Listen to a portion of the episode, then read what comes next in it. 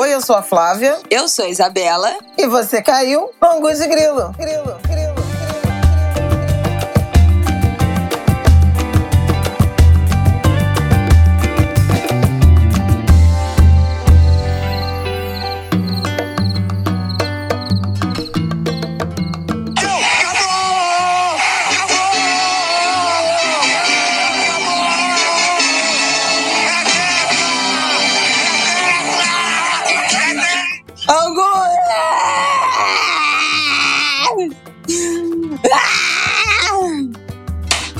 Angulers, fui, fui surpreendida com essa, com essa. Eu não contei, porque ela não ia deixar eu botar. Ela ia me cercear o meu direito no meu próprio podcast. Gente, é, Pra vocês verem eu, quem é eu o chefe desse, desse bagulho. Eu estou sem palavras. Angu de Grilo 159 no ar. Boa terça-feira para vocês. Estamos gravando na segunda-feira, o primeiro dia do começo do fim. Luiz Inácio Lula da Silva está eleito presidente do Brasil pela terceira vez, pelo seu terceiro mandato. Vem aí numa vitória tensa. Eu vou dizer para vocês que eu fiquei tensa. No fim das contas, eu fiquei tensa. Com 50,9 a 49,1 neste domingo, dia 30 de outubro. Acabou, Bolsonaro, você não é presidente mais. E nesse ângulo de grilo trataremos disso. Não é isso, Flávio? É isso, dona Isabela. É, Lula eleito para um acho que inimaginável terceiro mandato, né? À luz do que de tudo que aconteceu nesses, nesses últimos anos, nessa última década, né? Quero dizer. Ele se elege 20 anos depois da, da primeira vez em que foi eleito presidente. Ele que era candidato desde 1989, participou de todas as eleições até vencer em 2002, ser reeleito em 2006, nunca ter se rendido à tentação de buscar um terceiro mandato, uhum. teria popularidade para isso e não fez. E aí eu queria começar trazendo as evidências inequívocas do compromisso de Lula com a democracia, com os valores democráticos. Ele perdeu várias eleições, retornou sempre ao palco, à disputa pelas vias, pelas vias democráticas de respeito ao sistema eleitoral. Algumas disputas foram sim intensas, mas sempre dentro das regras do jogo. E eu acho que essa é uma importância incrível, tem uma importância muito grande para a gente entender verdadeiramente o que significa respeito à democracia, né, do que se está falando quando se está falando em, em, respeito à democracia. Não, Isabela vai, vai reger aí o, o roteiro, mas eu acho importante a gente começar fazendo essa saudação ao democrata que Lula é. Bom, vamos que vamos. A tentativa aqui é de dividir esse programa em três blocos. Vamos abrir falando tentando uma ordem cronológica. Então a gente vai abrir falando dos resultados, dos números do dia de ontem, começo do dia de ontem, inclusive do bloqueio nas estradas, das diferenças de votos do primeiro para o segundo turno e vamos dar uma passada rápida nos governos que foram também resolvidos ontem nesse segundo turno. Depois falaremos do discurso, dos pronunciamentos do Arthur Lira, Rodrigo Pacheco, Alexandre de Moraes, do TSE, de líderes internacionais. E, por último, esse dia seguinte, né? Esse dia de hoje, a gente está gravando na segunda-feira, 1h40, começamos essa gravação. Até agora, um silêncio sepulcral de Bolsonaro e da família, de seus aliados.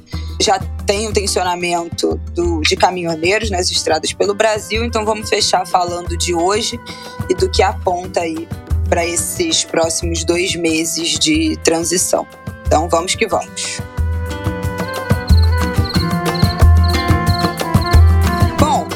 Acho que a gente pode começar com os números, né? Isso. Do primeiro para o segundo turno, Lula cresceu 3 milhões e 86 mil votos. Fomos de 57 milhões, 200 e pouco, para 60 milhões, 300 e pouco. Bolsonaro cresceu 7 milhões de votos.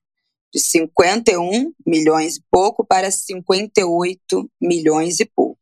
Acho que o grande medo de todo mundo nesse segundo turno, né, que foi o grande foco das falas nesse segundo turno, e a gente falou aqui também, era da abstenção, que caiu. Um fato curioso, né? A abstenção do segundo turno é ser menor do que a do primeiro, não é algo comum mas caiu. 570 mil pessoas votaram a mais do que no primeiro turno. A abstenção caiu de 32 milhões e 700 para 32 milhões e 200.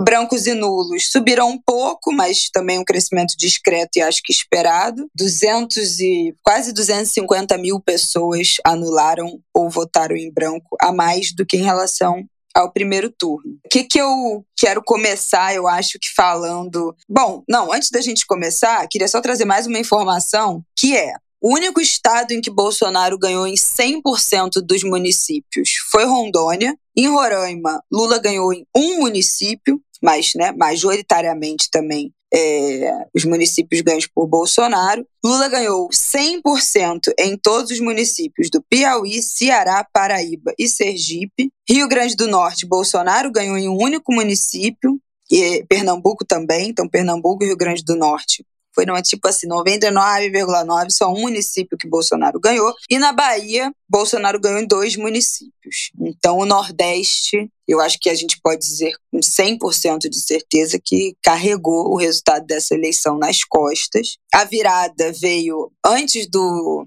não sei nem se esperado, né? Mas do que estava sendo previsto, de que seria com 80 e tantos por cento das urnas apuradas, só quando chegasse a maioria dos votos do Nordeste, mas foi bem antes disso. Acho que todo mundo esperava que fosse começar com o Bolsonaro na frente, mas ao contrário do, do primeiro turno, é, começou na frente, mas só caindo, né? Não teve.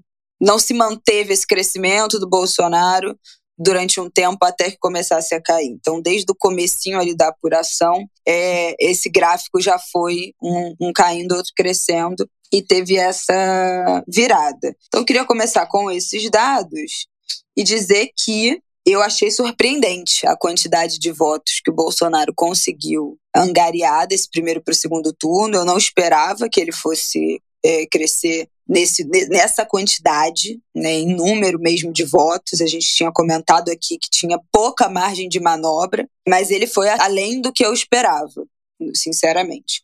Mas Lula também cresceu, a gente falou aqui, né, que para o Bolsonaro chegar no Lula, ele teria que correr atrás de 6 milhões de votos. Se o Lula não crescesse, nada. Mas Lula também cresceu, 3 milhões de votos, e ganha a eleição como presidente mais votado né, da história desde a redemocratização. Com seus 60 mil votos, ele quebra o próprio recorde em 2006 e, e é o presidente mais votado da, da história, mesmo com esse placar aí no final, né?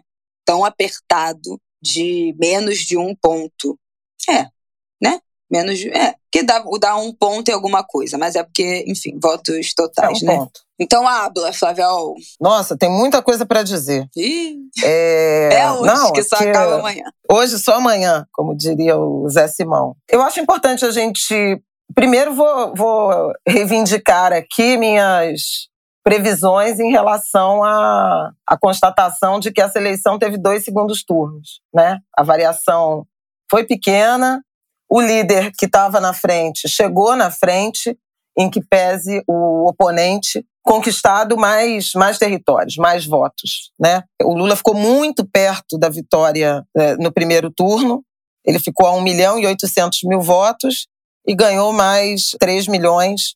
E acho que, que isso é, comprova que essa eleição ela sempre esteve polarizada, né, dividida entre esses dois líderes. E aí é importante reconhecer o Bolsonaro como um líder com da extrema-direita com um campo magnético capaz de atrair setores moderados. Dizer, foi uma eleição de intensa adesão em torno desses líderes e de alguma de algum alinhamento por repulsa ao outro. Teve gente que votou no Bolsonaro porque não suporta o Lula, o PT, e teve gente que votou no Lula por aversão ao Bolsonaro e à extrema-direita que ele representa. Então, é, realmente, são dois homens, dois líderes que detêm um campo magnético, uma capacidade de atração do eleitorado que nenhum outro líder brasileiro foi capaz de, de produzir, né? Tanto assim que foi a eleição mais disputada, né? O resultado mais apertado da história aí da nossa redemocratização. As pesquisas que acertaram foram a MDA de sábado de manhã e a Quest. Então eu recomendo muito que vocês sigam, né, o Felipe Nunes da Quest. Ele continua produzindo eh, dados e informações e teve uma capacidade muito grande de compreender os movimentos dessa, dessa eleição, mais do que institutos mais antigos e mais consolidados. A amostra da Quest me parece que nunca passou de 2 mil, 2 mil e poucos eleitores. No sábado, a pesquisa de véspera do Datafolha, que apontou 52, 48, ok, dentro, dentro da, da, margem de, de erro. É, o IPEC mas ouviu 8 mil, quase 9 mil pessoas, né? ouviu mais de 8 mil pessoas, e ainda assim não teve a precisão que essas duas outras pesquisas eh, indicaram. Então, tem algo aí é, importante na forma como esses institutos mapearam, compreenderam o, o Brasil. Fecha esse parêntese. O resultado em si, assim como nas eleições americanas, né, dos, de 2020, que elegeu Joe Biden, houve uma votação recorde para os dois candidatos. Trump, em 2020, teve 74 milhões de votos, teria sido o recorde de um candidato a presidente nos Estados Unidos, e Joe Biden, que ganhou, lá é colégio eleitoral, não é voto direto, mas ainda assim ele teve 81 milhões de votos. Então, também houve um recorde de comparecimento, da presença do eleitorado em razão de projetos de país que estavam apresentados. E aqui no Brasil, igualmente. Eram dois projetos de país. E eu diria antagônicos. Uhum. Diria não, digo antagônicos. E os dois candidatos tiveram votações recordes. O Bolsonaro teve 57 milhões 797 mil votos em 2018. Ontem ele passou de 58 milhões, não é isso? Isso. 58 milhões 200 mil. Foi, foi, ele bateu o próprio, o próprio recorde. E Lula, que teve 58 milhões lá em 2006, bateu o próprio recorde, passou de 60 milhões de votos é um, um, caminhão. E ele teve, ironicamente, 13 milhões de votos a mais que Fernando Haddad em 2018. Tinha que ser 13, né? O número. Ah, lacheou, total. Então, é muito impressionante o que esses dois candidatos foram capazes de fazer para o Brasil, a ponto de, historicamente, a abstenção ser maior no segundo turno que no primeiro, embora viesse em tendência de é, aproximação, né, de queda dessa diferença nos últimos nos últimos anos, de 2010 para cá, ela cruzou a linha de um segundo turno com abstenção menor que no primeiro turno, nesta eleição, neste segundo turno de, de 2022. E isso significa um enorme engajamento do eleitorado, enorme convicção na defesa de suas posições. É um país fraturado, em alguma medida, por conta dessas visões de mundo e dessa capacidade de imantação, de atração para cada um dos projetos. O desafio é realmente pacificar, reunificar, encontrar um ponto comum. Não dá para negar que o Brasil tem um campo conservador numeroso, do extremismo, do fundamentalismo da extrema-direita cristã a um conservadorismo moderado, mas tem, e isso não é desprezível, né? E por outro lado, mostrou que tem um campo progressista majoritário, agora, inequivocamente. O Brasil se soma a tendências, né, do eleitorado sul-americano. Sim. Né? Falamos europeu, aqui. né? É, eu acho importante a gente pensar nesse, nesse mapa do quanto houve um movimento para a direita e para a extrema-direita e como agora é o, é o reverso, Sim. porque não houve essa entrega. Acho que a pandemia, eu já falei aqui em alguns momentos no, no Angu, a pandemia foi um, um marco divisor em relação a uma consciência maior da necessidade de presença do Estado. Uhum. A pandemia, em alguma medida, ajudou a sepultar essa imagem de menos, menos Estado no meu pescoço. Tanto mais política pública eficiente, menor foi o impacto da pandemia, seja nas políticas de saúde, seja na forma de proteção, acolhimento, transferência de renda, seja na forma de diálogo, articulação entre governo, sociedade civil, organizações internacionais de saúde, ciência, academia. Eu acho que tudo isso sai vitorioso né, desse processo. A agenda ambiental como, como prioridade. O Brasil foi muito observado também por isso, por conta do futuro da nossa floresta tropical, da Amazônia e do que ela representa não somente para o Brasil, para os povos indígenas brasileiros, para os povos é, tradicionais, mas o que ela representa também para o mundo. Então tem um, um, conjunto aí de, de atores, né? Afora essas duas figuras centrais, que são Lula e Bolsonaro, né? A incrível resiliência, a incrível capacidade, lealdade do povo brasileiro em Lula. Uhum. Isso é muito impressionante. O cara foi preso, o cara foi justiçado, né? A partir do reconhecimento de um juiz parcial, né? A partir do reconhecimento da violação ao princípio do juiz natural. Nunca resistiu, outro traço né, da democracia. Se entregou. Podia ter saído do país, podia ter buscado asilo, não resistiu à prisão não permitiu que seus apoiadores fizessem qualquer tipo de movimento no sentido de desestabilização da, da ordem democrática e, e volta ao poder, voltará ao poder com esse capital político enorme. E vocês que são angulers sabem o tanto de vezes que eu disse não discuto mais com meu povo, né? Quando chegou um momento em que Lula tinha 38, 39, 40, 41% das intenções espontâneas de voto, eu disse aqui nesse angu, vocês podem procurar. Não dá para brigar com o povo brasileiro, é Lula, não tem terceira via, não tem outro, não tem outro caminho. O povo na rua perguntado, vai votar em quem se as eleições fossem outro? Lula. Quatro em cada dez brasileiros, e depois isso aumentou para 42% dos brasileiros, 43%. Enfim, uma lealdade inabalável, sobretudo dos identitários. Sim. Medidos na pesquisa, nas pesquisas, as mulheres nunca arredaram pé, os negros nunca arredaram pé, os, os pardos nunca arredaram pé, os pobres nunca arredaram pé, o Nordeste nunca arredou pé. Né? E eu posso os dizer indígenas, aqui, os religiosos de, de matriz africana, os indígenas, os LGBTQIA+, nunca arredaram pé. Então foi uma, uma vitória também maiúscula de uma união das minorias ou das maiorias minorizadas.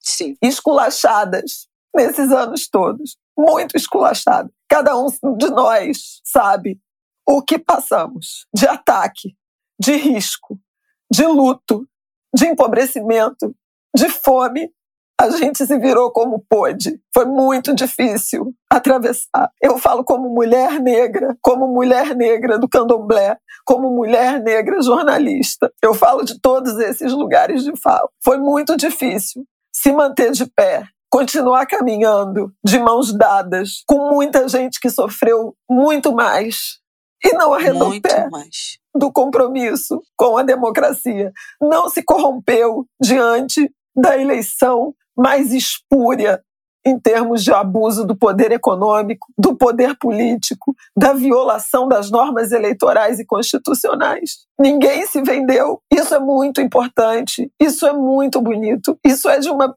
de uma beleza, de uma, de uma sabedoria e de uma força de caráter impressionante. Então eu também agradeço muito, em particular, as minhas irmãs mulheres negras porque nós sabemos o que foi lidar com o racismo, com o extermínio, as favelas, as periferias, até a antevéspera da eleição sendo atacados e criminalizados, num debate em rede nacional, em mais de um debate em rede nacional. Não foi simples. Nós vimos na véspera da eleição uma mulher branca perseguindo um jovem negro de arma na mão. Foi isso que nós vimos. Nós vimos a confirmação de que raça é tão determinante na desigualdade brasileira que ela anula a dimensão de gênero. Uma mulher perseguindo um homem, uma mulher armada perseguindo um homem negro, uma mulher branca armada perseguindo um homem negro. Então, eu faço esse desabafo porque o povo brasileiro foi muito forte. O povo brasileiro progressista, comprometido com a escolha democrática pela construção da igualdade, pela permanência da Constituição Cidadã de 1988. E tinha que ser o Lula, né? Eu acho que ficou muito claro, assim. É, nesse, nesses últimos dias, nenhuma outra figura política seria capaz de parar essa onda. Eu acho que mais do que só bolsonarista, conservadora, né? Porque por mais que a gente tenha tido dois segundos turnos, o Bolsonaro conseguiu atrair mais 7 milhões de votos, que não são de bolsonaristas. Quem é bolsonarista votou nele de cara. Mas mais 7 mil conservadores de alguma espécie que tentaram de qualquer jeito, né? E aí de qualquer jeito mesmo, porque e eu acho que a gente tem muito a comemorar também, porque eu, eu sinto que algumas pessoas, né, a nossa impressão inicial é ficar com um certo amargo na boca de pensar que, meu Deus, 58 milhões de pessoas, meu Deus, só 2 milhões de diferença de voto, foi muito apertado. Foi muito apertado mesmo. Eu não achei que seria tão apertado. É, vocês sabem que eu estava muito certa, eu nunca duvidei que, que o Lula ia ganhar, mas eu achei que fosse com mais diferença. Mas foi uma vitória, gente, avassaladora, porque o Bolsonaro é o primeiro presidente que não é reeleito desde a né, da, da, emenda que permitiu a reeleição, da, da redemocratização. Foram 20 bilhões destinados para orçamento secreto para eleger esse homem. A gente falou nas últimas semanas a quantidade de doação de pessoa física que ele recebeu depois do primeiro turno. Quem veio 41 YouTube... bilhões na PEC Kamikaze. Isso, no fim do já, mundo. Exatamente. PEC eleitoral, 41 bilhões. 4 bilhões de reais a Caixa emprestou no segundo turno no consignado do Auxílio Brasil, antecipação de, de, de, pagamento do Auxílio Brasil, do Auxílio Caminhoneiro, do Auxílio, auxílio Taxista. Caminhoneiro. Foram Segurou, 5 bilhões e 400 milhões. O valor da gasolina. A gente falou Exatamente. disso aqui também. A tentativa né, de mudar a narrativa com aquele ato claramente orquestrado com Roberto Jefferson, que desandou. A tentativa de criar um factoide com a história das rádios. O assédio religioso. No, não, religioso, junto aos evangélicos, junto empresas. aos católicos, assédio eleitoral das empresas. E não por acaso, a maioria delas em Minas Gerais. Sim. Foram quase 2 mil, 2 mil denúncias de, de assédio até a sexta-feira, antevéspera da eleição. 512 em Minas Gerais. Então, foi uma estrutura muito pesada. Não, ataques ao a, sistema a, eleitoral. A maior de todos os tempos, não tem nem comparação. Assim, a gente já teve adversários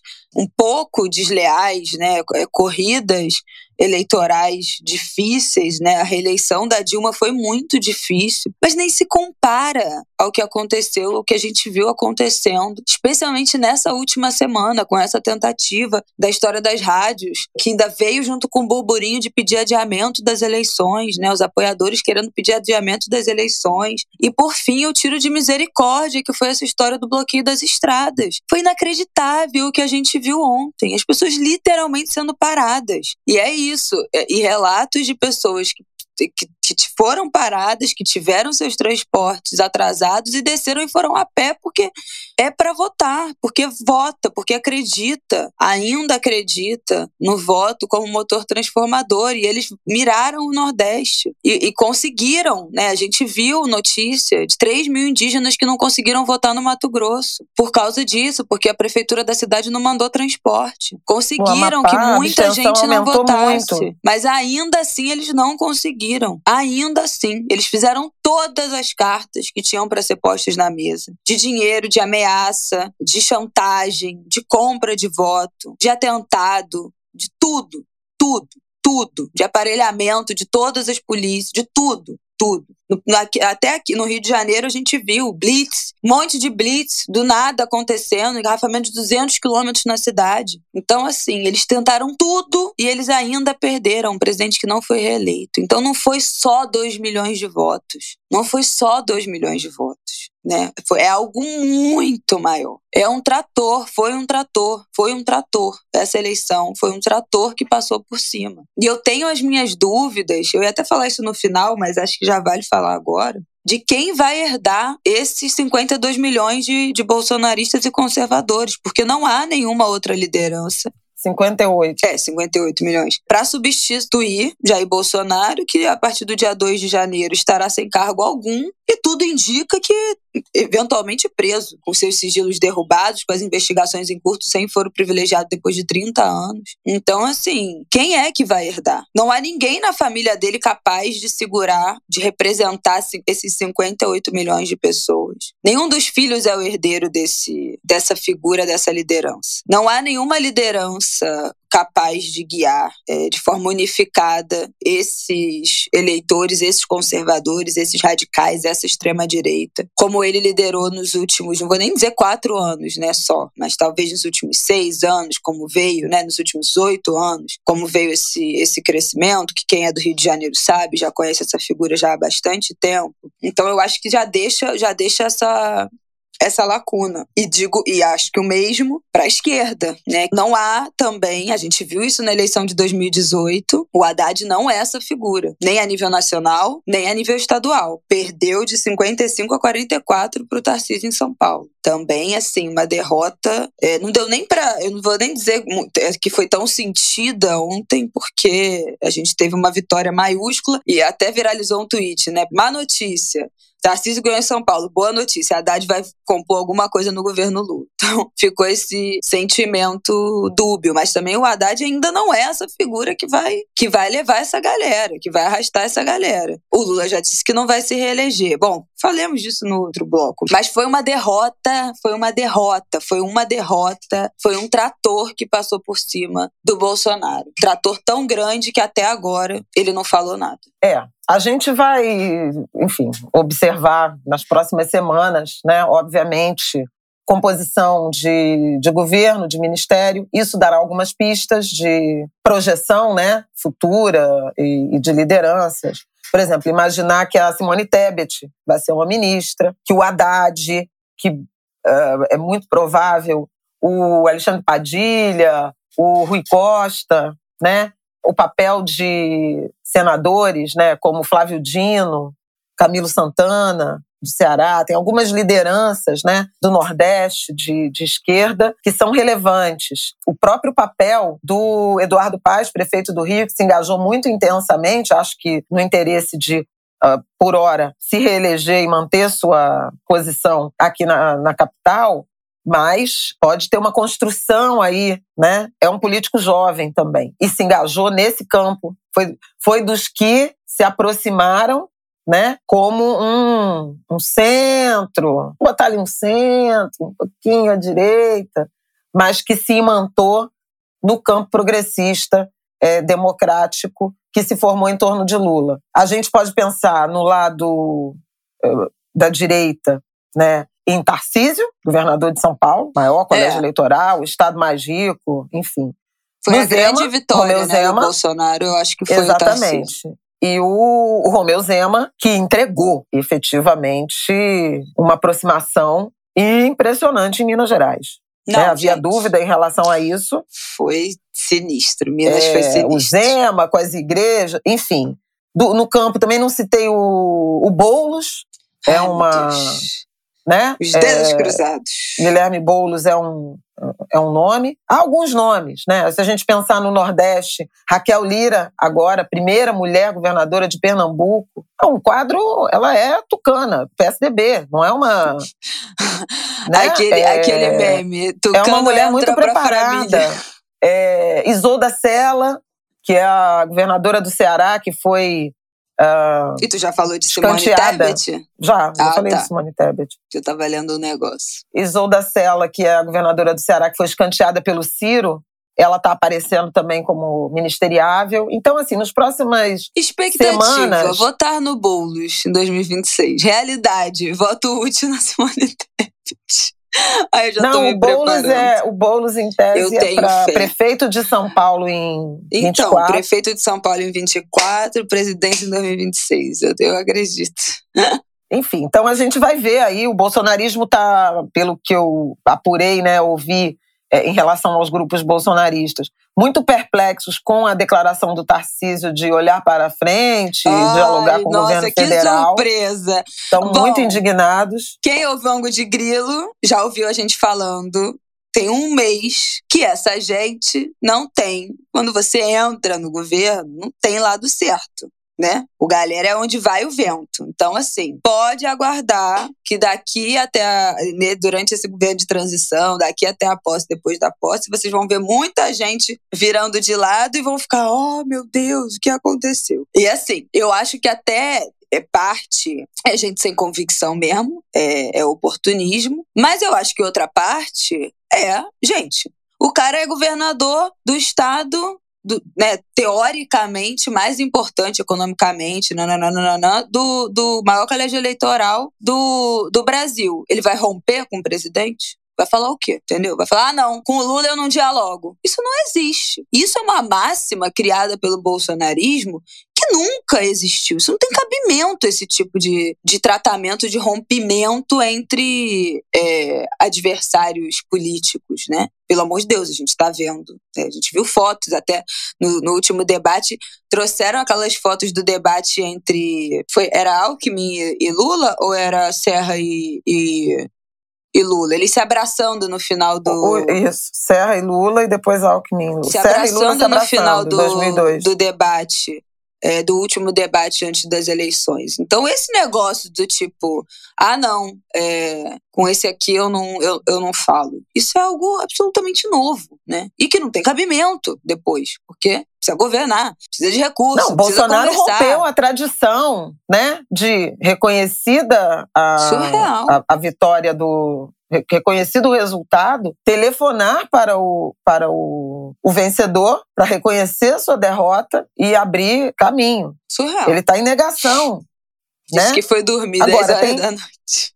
É uma questão que eu acho importante, porque houve um longo processo de defesa da democracia que eu queria sublinhar o papel da sociedade civil organizada, né, que se reagrupou e acho que o marco, na verdade, começa o processo a partir da eleição do Bolsonaro em 2018, porque a coalizão negra por, por direitos ela se forma em 19 ainda. Mas a partir da pandemia, Sim. o que a gente viu foi um foi uma reorganização e um levante, né, um redesabrochar da sociedade civil muito bonito e muito poderoso, né? As as associações dos reitores das universidades. Ah, os cientistas, né? Mas isso já foi aqui. Eu estou falando lá tá. de trás, porque ah, começam tá, tá, os tá. cortes da educação, os ataques a, a, às universidades. É, o movimento estudantil, a UNE, quando você vê o movimento pro, pelo Adia Enem, a judicialização, os movimentos de, de é, comunitários, de territórios, a DPF das favelas, né?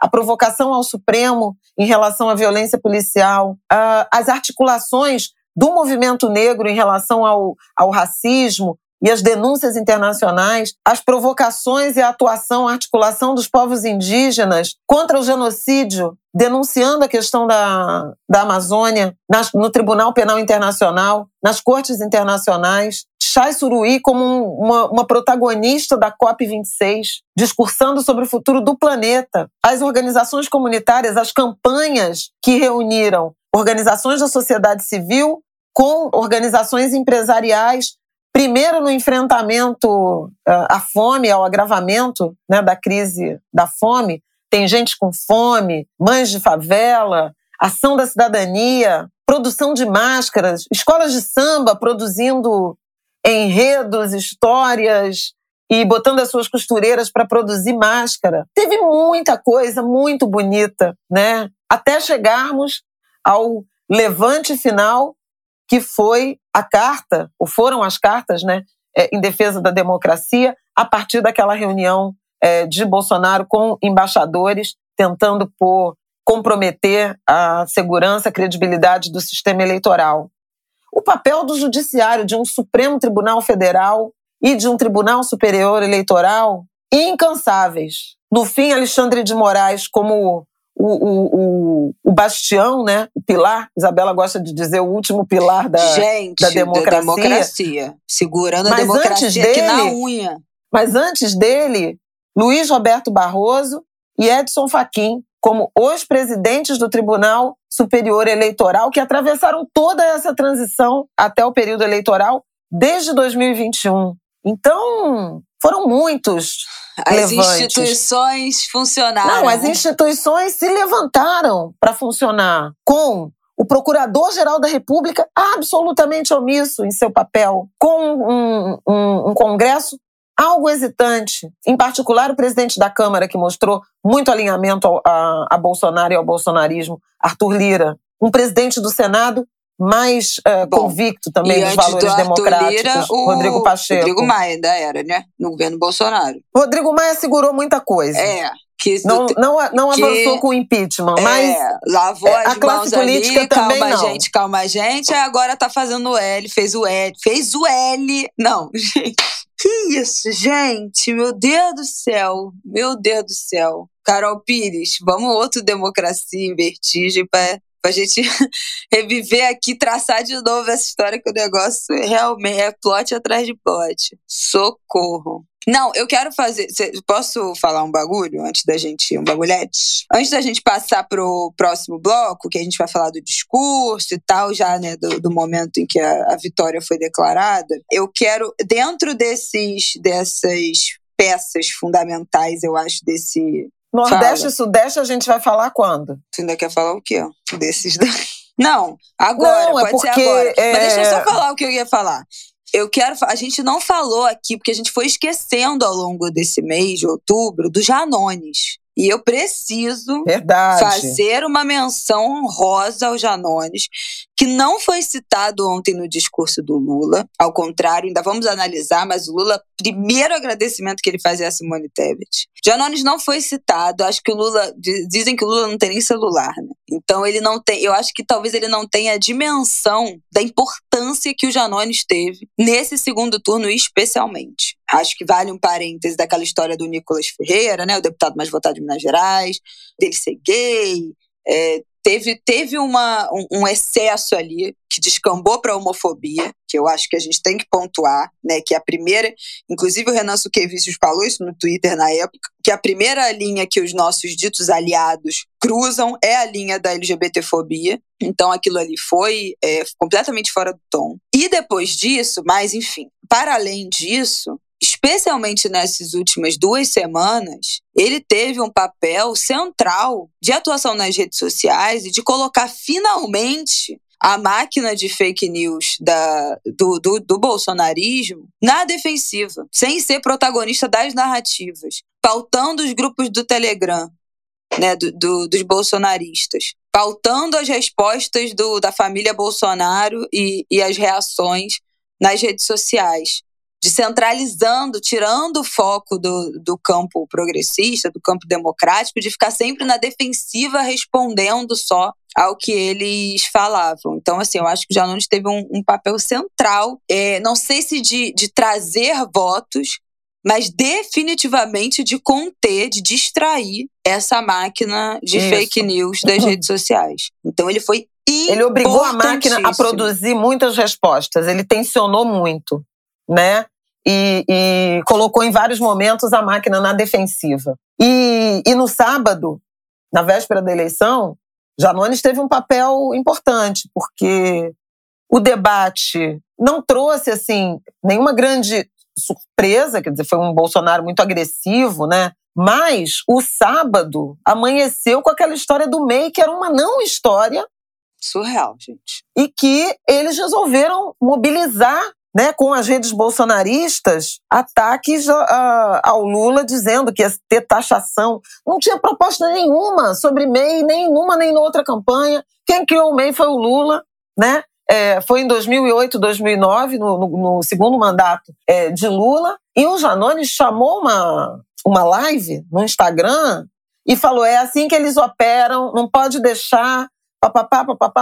Ele deu várias, deu uma aula ali, workshop, não, impressionante. Falando da, da, da forma como se tinha que tinha que se comportar, porque ele dizia, eles crescem na reta final porque eles não descansam. Sim. E a tendência da esquerda é sempre assim: não, hoje é sábado, amanhã é eleição, tá tudo resolvido, acabou o debate, não sei o quê. Não, temos que ficar em, em alerta, né, o, o campo. No primeiro turno, as, as, empresas de pesquisa depois falaram isso. O momento mais crucial são as 48 horas antes. Antes do pleito. Exatamente. E, de novo, Alexandre de Moraes e o Tribunal Aqui, Superior Eleitoral lançaram a, a, Quanto tempo a resolução. que o Alexandre de Moraes não dorme? Quantas horas ele dormiu nas últimas uma semana?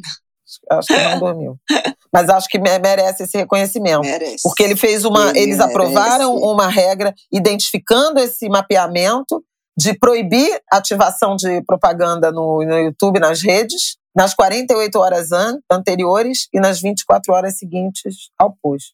Então, eles ficou tudo no WhatsApp, mas Aquele bombardeio de YouTube que a gente viu uhum. nos dias antes da eleição, que era um negócio assim, qualquer coisa que você entrava, eu tava acompanhando as gente, finais Mundo de escola Bita, de tá? samba. Mundo Bita, anúncio em, em programação infantil. Era uma coisa louca e alguns direcionados. Para você do Rio de Janeiro, eu quero falar não sei o que, não sei o que lá. Loucura.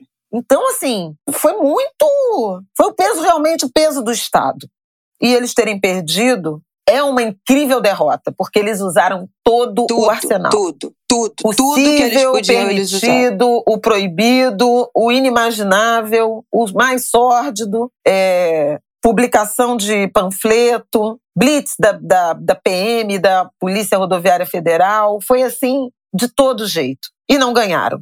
Né? E é, é houve uma articulação internacional é, institucional no Brasil, com os pronunciamentos né, imediatos da presidente do Supremo Tribunal Federal, ministra Rosa Weber, do presidente do Tribunal Superior Eleitoral, ministro Alexandre de Moraes, do presidente da Câmara dos Deputados, Arthur Lira, do presidente do Senado, Rodrigo Pacheco, reconhecendo o resultado das eleições, apelando à pacificação, à unificação, à concertação do país, e um movimento igualmente muito relevante de imensa relevância, que foi o reconhecimento muito rápido da vitória é, de Lula pelo, pela comunidade internacional. Mas peraí, isso aí já é o nosso segundo bloco. Você nem falou ah, que você queria falar do... bloco? Você não queria falar de Sudeste ah, Nordeste? então eu vou, eu quero, eu quero falar assim, que a gente falou muito, a Isabela acho que já falou do, do, do, dos 7 milhões de votos que Bolsonaro é, arregimentou entre o primeiro e o segundo turno. Ele ganhou votação em todos os estados brasileiros.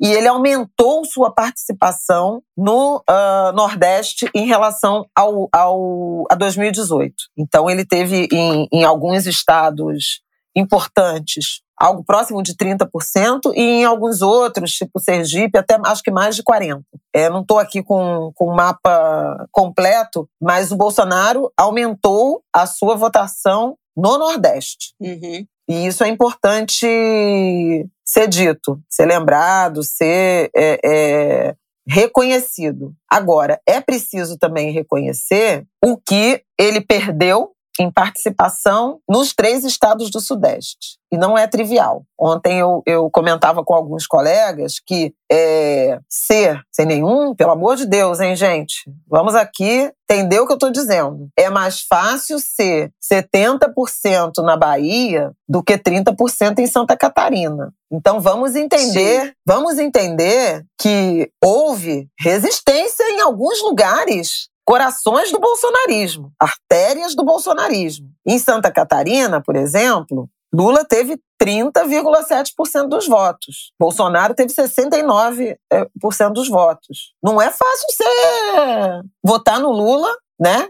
Em Santa Catarina. É tão difícil votar no Lula em Santa Catarina quanto votar em Bolsonaro na Bahia. Eu acho que é importante Sim. a gente é, também dimensionar e reconhecer que essa vitória do Lula ela foi, obviamente, assegurada pelo tamanho da votação que Lula teve no Nordeste, mas ela teve contribuição, participação decisiva em todos os estados brasileiros e em muitos estados que são o coração do bolsonarismo. Então, eu queria chamar a atenção para o Sudeste, é, em particular, porque de 2018 para cá, o Bolsonaro, embora ainda seja uh, majoritário em São Paulo e no Rio de Janeiro, ele perdeu participação. No ano de 2018, Bolsonaro teve 68% dos votos em São Paulo.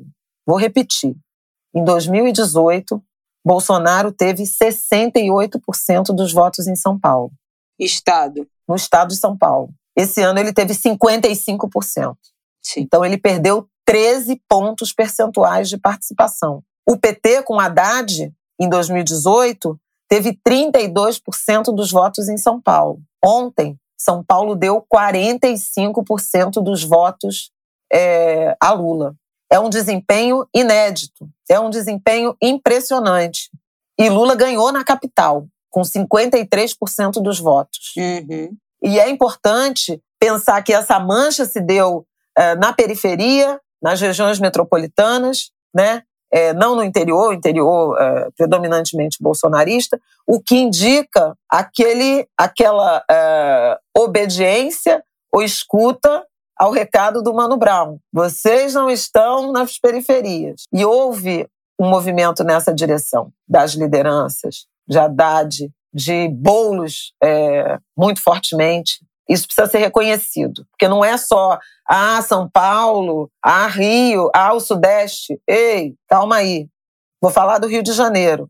O Rio de Janeiro, em 2018, deu 67% dos votos a Jair Bolsonaro. E nesse ano deu 56%. Saiu de 33% aproximadamente para 44% dos votos entre 2018 e 2022 para uh, a candidatura progressista lá Haddad, ontem Lula. Não é trivial, em quatro anos, o Rio de Janeiro aumentar em 12 pontos percentuais é, a adesão a uma candidatura de esquerda. Quem é do Rio de Janeiro sabe. Quem é do Rio de Janeiro compreende o tamanho desse esforço. Quem é da capital, quem é da região metropolitana. Em Minas Gerais, Bolsonaro teve 58% dos votos em 2018 e esse ano teve 49% dos votos. Haddad saiu de 41, 42, 42, né, no arredondamento, para 51% de Lula agora. Então o Sudeste também fez um movimento muito importante, nada desprezível, comparável ao movimento que o Nordeste sempre fez e repetiu neste ano. E a gente precisa também se orgulhar de cada, de cada democrata que se é, levantou nesses estados essencialmente bolsonaristas, que quatro anos atrás eram predominantemente bolsonaristas. E cada um, de todos nós, sabemos o que foi viver, resistir em estados essencialmente bolsonaristas nesses anos. Oh, deixa eu fazer um, uma observação aqui. Você falou que em São Paulo o Lula ganhou, né? Na cidade de São Paulo, no primeiro e no segundo turno. Isso foi uma coisa que foi muito espalhada nesse ano. E no ano passado, é, no ano passado, em 2018, no segundo turno, Bolsonaro ganhou na cidade de São Paulo com 60% dos votos. E Haddad teve 39% na cidade de São Paulo. Ele que tinha sido prefeito da cidade teve 39%. E Lula agora ganhou nesse segundo turno com 53% na cidade de São Paulo. Só queria fazer essa, essa observação. E entendam também, eu vou resgatar aqui, eu já falei do Felipe, né, da, da Quest. Eu acho que a gente pode, inclusive, botar né, o fio dele no, na sinopse né? Mas ele chama atenção é, para esse ponto e é super importante, né? O próprio Poder 360 também fez essa conta. Bolsonaro perdeu 12,7 pontos percentuais né, de votos em São Paulo, 11,5 pontos percentuais, precisamente, né, no Rio, e 8,5 pontos percentuais em Minas Gerais. Foi muito significativo. O, o Sudeste deu mais de 22 milhões de votos a Lula. E o Nordeste também deu aproximadamente 22 milhões de votos. É tipo, uma região deu 22 milhões e 700 e a outra região deu 22 milhões e, e 500. A diferença é de 200 mil, eu não sei se para lá e para cá, mas é praticamente o mesmo bolo, o mesmo bolo, a mesma montanha de votos que o Nordeste deu a Lula, o Sudeste deu a Lula. E o Nordeste? Obviamente, vamos tirar o diferentes. teu posto, hein? Não, não vamos não, o porque Sudeste é uma predominância. Também tá carregando nas costas. Não, o Sudeste ajudou a carregar, né? Assim, é óbvio que em proporções não é comparável, porque o Bolsonaro teve maioria aqui e não teve no Nordeste. Não, Nordeste 68% é que, exatamente. É brincadeira. Mas é que a gente é, precisa reconhecer que houve um esforço, que houve resistência. E isso não foi fácil. Exatamente. E segue Já a tradição. em uma hora não, de primeiro brincadeira. bloco. E segue a tradição de Minas. É, quem ganha em Minas leva. Né? Praticamente cravado, né? Porque Uma loucura. É, foi 50,9 e 50,2 em Minas. 2, exatamente. E agora eu quero passar muito rápido, mas três pontos só dos governadores que ganharam. Eduardo Leite ganhou de Onyx Lorenzoni, né, um dos homens de, de, de Bolsonaro, uma das figuras do bolsonarismo. É só isso, não E aí é o primeiro governador que Rio Grande do Sul reelege. Pois né? é, né? Que Numa... Não né? Mais ou menos, mais ou menos. É, porque renunciou, ele renunciou, não sei o quê. Era mais, é outro mandato para o mesmo cara. Exatamente. Mas enfim, a gente já falou Eduardo de Leite. Em, em São Paulo. A Bahia, gente, quem acompanha o Ango de Grilo viu a gente comentar a queda de ACM Neto, vertiginosa, já se, no, na, na, nos entornos do primeiro turno. Pois é. Né, já passou o primeiro turno em segundo lugar, depois de ser favorito, né, com chance até de ganhar já no primeiro turno, e perdeu para Jerônimo, que o placar final, né, a, a apuração final foi 52,8 a 47,2, apertado, mas não, não tanto quanto a disputa nacional. E nos passou absolutamente batido nesse tempo, e ontem é, vendo muitas pessoas comemorarem esse fato, Jerônimo se autodeclara indígena. Portanto, é o primeiro governador indígena da história do Brasil autodeclarado indígena. E quero fazer outras duas observações também desse segundo turno. A gente detonou aqui o PSB no, no primeiro turno, né? Partido que encolheu absurdamente na, na Câmara, né? aqui pelo menos na Câmara Municipal do Rio também, mas uhum. elegeu dois governadores né? É, no Espírito Santo, Renato Casagrande. Reelegeu o Renato Casagrande. Exatamente. Peraí, deixa eu pegar o mapa aqui. Ué, cadê o meu mapa aqui dos governadores? Foi ah, tá o João, foi o de da Paraíba. Da Paraíba. Pois é, mas eu não anotei o nome dele. E, João Azevedo. E, ah, isso, porque até é só João, né? Renato Casagrande, que derrotou o candidato do PL, 54-46, então também rolou. E João também reeleito Reeleito não, não sei se reeleito. Reeleito? É, reeleito. Reeleito. É. Na Paraíba, derrotando, eu quero falar quem aqui? O, o, Cunha Lima, que é um bom quadro, PSDB. A gente já tá num ponto que é um bom quadro, PSDB. Senhor, o bolsonarismo nos leva, né, gente? Olha onde a não, gente, gente chegou. mas não é. É um, é um, é um centro, é um centro, ela um centro-direita. Ela cai é, em todas não, as minhas pilhas. Não tem problema ser de, de centro-direita. Centro. Meu Deus! Não, sei, não tem problema ser uma direita esclarecida, né? O problema é, é claro, extrema-direita, supremacista, homofóbica. Vambora, próximo bloco. Enfim. Não, peraí que eu quero falar outras Ai, coisas de governador, Deus então. Do céu, ah, não. Agora. Mas eu falei rápido. Não, eu vou falar rápido também. É, sobre a Bahia e sobre. 15 segundos. sobre a Bahia e sobre Rio Grande do Sul, vitória dos identitários, porque as campanhas Isso. tiveram a afroconveniência de ACM Neto e uhum. a homofobia de Onyx Lorenzoni, né? E foram ah, pontos importantes. No Mato Grosso do, do Sul, perdeu o Capitão Contar. Ganhou o Riedel, é. que era o candidato da Tereza Cristina. Lembra daquela treta do, do, primeiro debate? Quem tiver interesse. É porque é uma, uma disputa que eu fiquei acompanhando, que eu fiquei fascinada com aquilo. Né? Como o Bolsonaro conseguiu levar o Capitão Contar para o segundo turno. Estava em terceiro, quarto ou quinto, sei lá eram muitos candidatos no, no, Mato Grosso do Sul, mas o Riedel, uh, eh, PSDB, conseguiu chegar. Era numa aliança também com, com Bolsonaro, era PL, PSDB e PP, né? Tereza Cristina teve que contornar depois daquele debate da Globo em que ele falou do Capitão Contar, mas o Capitão Contar perdeu, que era do PRTB. Você falou do, do PSB, e aí para terminar, né? Ah, não, em Alagoas, a, a rinha Renan Calheiros, Arthur Lira deu Renan Calheiros. Paulo Dantas foi eleito, né? O governador, que inclusive foi alvo de uma operação da Polícia Federal, teve acusação de, de uso político da Polícia Federal para prejudicar a candidatura, mas ele acabou é, sendo eleito governador de, de Alagoas. Então, Arthur Lira amargou essa derrota no seu, no seu território, né? No, no, no seu estado. PSB, para terminar, né? Agora o Brasil tem duas governadoras, a Fátima Bezerra, já tinha sido eleita, reeleita em 2 de outubro, para o Rio Grande do Norte, e agora Raquel Lira. Você falou do PSB, de Renato Casagrande e de João Azevedo, mas o PSB perdeu Pernambuco. Aliás, já tinha perdido. Tentei levantar no primeiro do turno. PSB.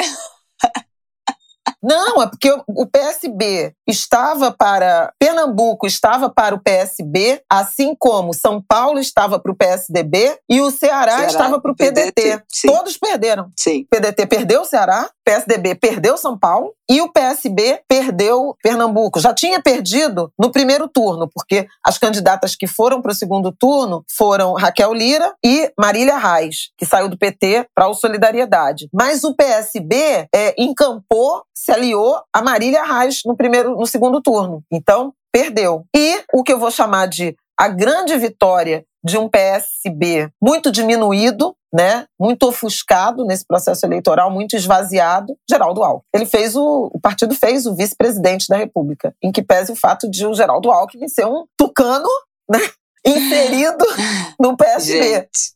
Mas Geraldo Alckmin, Lula usou essa expressão, né?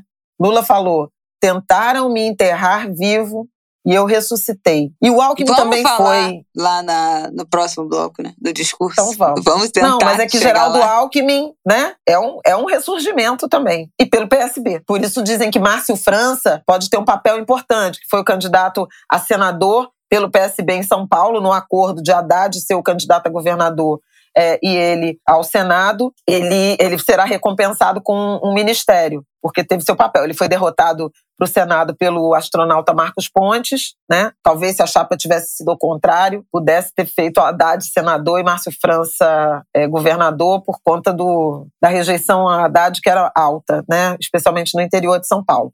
Mas agora passou. Eram essas. Então, Acho vamos. que eu gastei uns três minutos. Né? É, é. minutos. Vamos pro nosso próximo bloco, pelo amor de Deus, gente.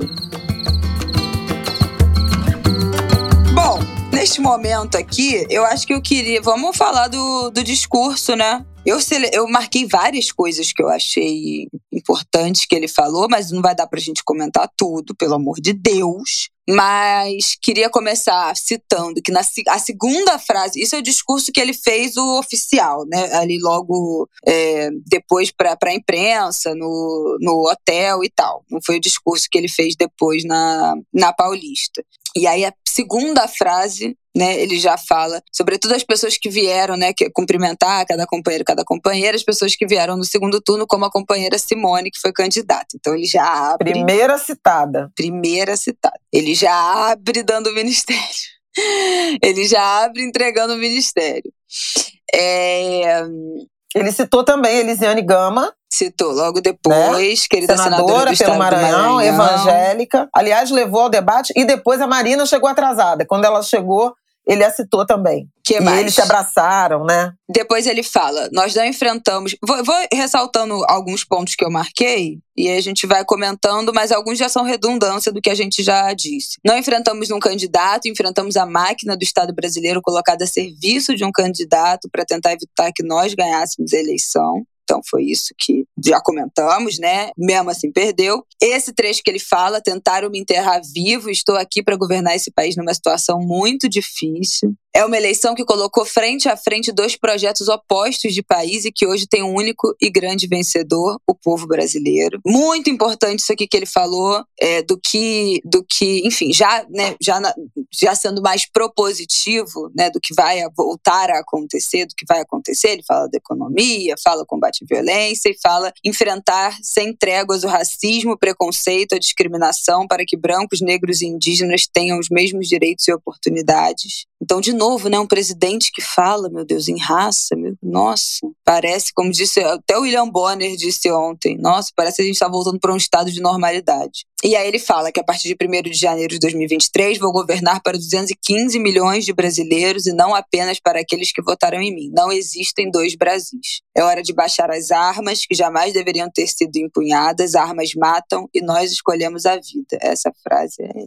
excepcional. Trazer de volta a alegria de sermos brasileiros e o orgulho que sempre tivemos do verde e amarelo e da bandeira do nosso país. Esse verde e amarelo e essa bandeira não pertencem a ninguém a não ser ao povo brasileiro. Nosso compromisso. E aí ele fala do seu compromisso, da prioridade, né, número um do governo, que é acabar outra vez com a fome. Temos o dever de garantir que todo brasileiro possa tomar café da manhã, almoçar e jantar todos os dias.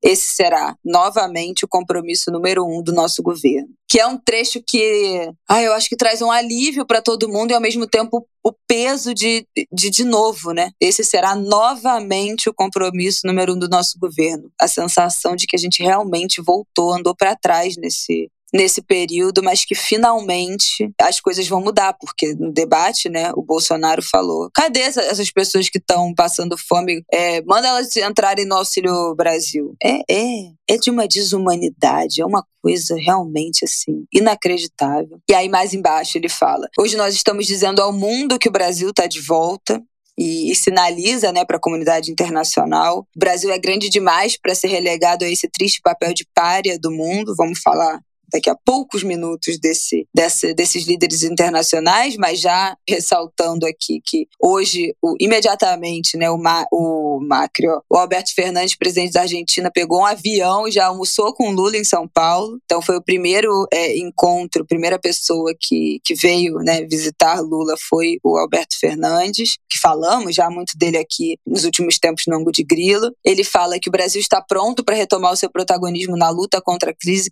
climática climática, protegendo todos os nossos biomas, sobretudo a floresta amazônica. Agora vamos lutar pelo desmatamento zero da Amazônia.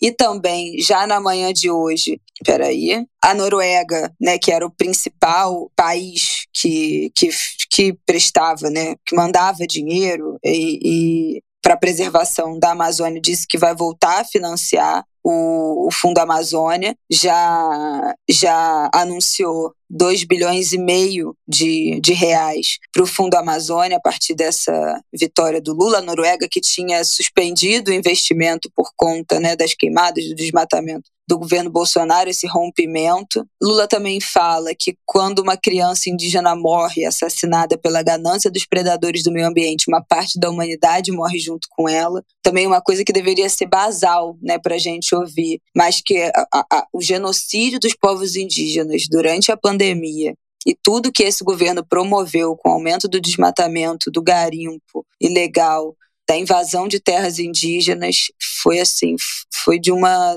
trucidaram, né, os povos indígenas que já já alvos de, de genocídio há tantos séculos e parece descobrir um mundo novo, né? Eu vi um presidente do Brasil falar uma frase dessa. E aí ele termina falando que o Brasil tem jeito que todos juntos seremos capazes de consertar esse país e construir um Brasil do tamanho dos nossos sonhos, com oportunidades para transformá-los em realidade. Essa foi a parte do script e ele improvisou no final falando que o Brasil é a minha causa. Isso, gente, não tem. Eu acho que essa foi a coisa mais linda que eu ouvi no dia de ontem, é, de todos os discursos que foram feitos, de tudo que foi dito. O Brasil é minha causa. É, é bonito demais. E acho que isso fechou assim com chave de ouro esse discurso é, correto, né? Esse discurso de um de um, um democrata, de estadista, de, é, de um é, estadista. Nossa, que saudade disso. Queria sublinhar aqui alguns pontos, né? O elogio que ele fez aos eleitores dos dois campos, né? Por ter comparecido às Sim. urnas. Acho que foi um reconhecimento muito importante. Já falei disso no primeiro bloco, não vou repetir todos os significados. Ele voltou a, sem, sem falar o nome, mas evocar o conceito do, do Paulo Freire, né, na pedagogia da esperança, que é a ideia da convivência com os diferentes para que para enfrentar os antagônicos, né? Ele falou ele falou sobre isso, restabelecer a paz entre as famílias e entre os divergentes. É, essa é uma ideia de Paulo Freire que Lula usou em vários momentos da campanha, inclusive em alguns debates, o que tem um, um, um subtexto ali de um modelo de educação, né, é, de resgatar, de louvar esse nosso grande educador que é referência no mundo e que foi muito desqualificado e pelo bolsonarismo. Claro que a mensagem de vitória da democracia e de caminho para a pacificação, a ideia de não há dois Brasis, né? Nós somos um só Brasil. Isso é muito bonito. Ele trouxe os valores da Revolução Francesa, igualdade, liberdade, igualdade, fraternidade, a ênfase em investimentos em saúde, educação, o respeito à liberdade religiosa esteve presente, muitas referências à cultura, ao enfrentamento ao racismo, há uma participação e um reconhecimento, inclusive no discurso de improviso lá na, na Avenida Paulista. Ele agradeceu diretamente às mulheres. E o Mauro Paulino nos lembrou mais tarde na Central das Eleições que o eleitorado petista era predominantemente masculino. Ao longo do tempo, a participação feminina começou a aumentar, caminhou para um equilíbrio entre homens e mulheres, mas nessa eleição foi predominantemente feminino. Então, o Lula volta ao meu ponto lá das minorias, das maiorias minorizadas. Né? O compromisso, o enfrentamento à fome, né? mas com a agricultura é, familiar, com pequenos empreendedores, agenda ambiental muito forte, muito forte. Ele falou sobre é, agricultura não ser incompatível, retomar né, a ideia ou, ou as políticas de de combate ao, ao desmatamento, e essa é uma agenda importante. É, que mais que eu destacaria? Não, eu acho que é isso. Foi um discurso realmente é, de estadista. Eu falei da ênfase à cultura, hum, muita não, não. fala, é. no, tanto no discurso, quanto no discurso escrito, quanto no, na participação depois espontânea lá na Paulista, né? Ele falou bastante de, de cultura, que o povo precisa de cultura, que cultura é essencial. E, obviamente, nós teremos de volta o Ministério da Cultura, né? Obviamente. Né? É, ah, ele falou dos indígenas ele falou aqui, diretamente. Ó, é, que o povo deseja liberdade religiosa, quer livros em vez de armas, quer ir ao teatro, ver cinema, ter acesso a todos os bens culturais, porque a cultura alimenta a nossa alma. E falou várias vezes, na Paulista também, então, assim, foi bonito o discurso, importante o discurso, pacificador o discurso, e reafirmo aqui o que eu já tinha dito no, no Angu da semana passada, que estou aqui pronta para cobrar. Esse compromisso, sobretudo, com o enfrentamento à pobreza, à miséria, à fome e o uh, combate às desigualdades, a redução das desigualdades. Eu acho é, muito importante. Acho importante também que Lula restabeleça, além do ministério, restabeleça os canais de diálogo entre a, a sociedade civil e o governo, com mais força. Inclusive porque, diante de um Congresso mais conservador, é preciso que a sociedade civil esteja atenta, presente e se levantando na direção dessas agendas. Então, Conselho de Segurança Alimentar, Conselho de Meio Ambiente, Conselho de, de uh, Educação, de Saúde, todas essas artigos de desenvolvimento econômico, tudo isso, né, com essas participações da sociedade, é, serão fundamentais para a governabilidade. Eu acho que não dá para uh, descuidar disso. Acho que a gente pode falar rapidamente, também quero destacar rapidamente o apoio internacional. Houve uma articulação importante do mundo, das democracias é, globais, para reconhecer a eleição, o resultado da eleição brasileira e não dar espaço para golpismo, questionamentos. Eu acho que isso vai empurrando o bolsonarismo mais é, aguerrido, mais radicalizado, para um campo, para um isolamento. Biden divulgou uma nota já na primeira hora depois do, do resultado e expressando confiança num processo eleitoral livre, justo e confiável. A França, Emmanuel Macron se manifestou, o governo espanhol se manifestou. Hoje, é, já na segunda-feira, o primeiro-ministro, novo primeiro-ministro do Reino Unido, Rússia e Ucrânia é, se manifestaram. Gata. China, né? Todo então, mundo, nossos dois gente. maiores parceiros comerciais. Ah, a Argentina e Alberto Fernandes veio. Já tem foto dele aqui, acabei de retweetar Alberto vídeo Fernandes dele está juntos, em São Paulo. dele com Lula, segurando na mão do outro, se olhando. Eu, já, eu, eu vi o vídeo, até retuitei, eu falei, meu, eu já tinha esquecido como é que era a sensação de ter um presidente querido pela comunidade internacional. Que coisa doida passou, é, talvez, talvez tenha passado um pouco despercebido né, no, no na, na, véspera da eleição, mas José Mujica, presidente, ex-presidente do Uruguai, também me emociona. Por quê? Não, porque a história do Mujica é parecida, sabe? Tem alguns líderes globais que têm essas. Que... É parecida com a da Ju. Ai, não consegui. Ai.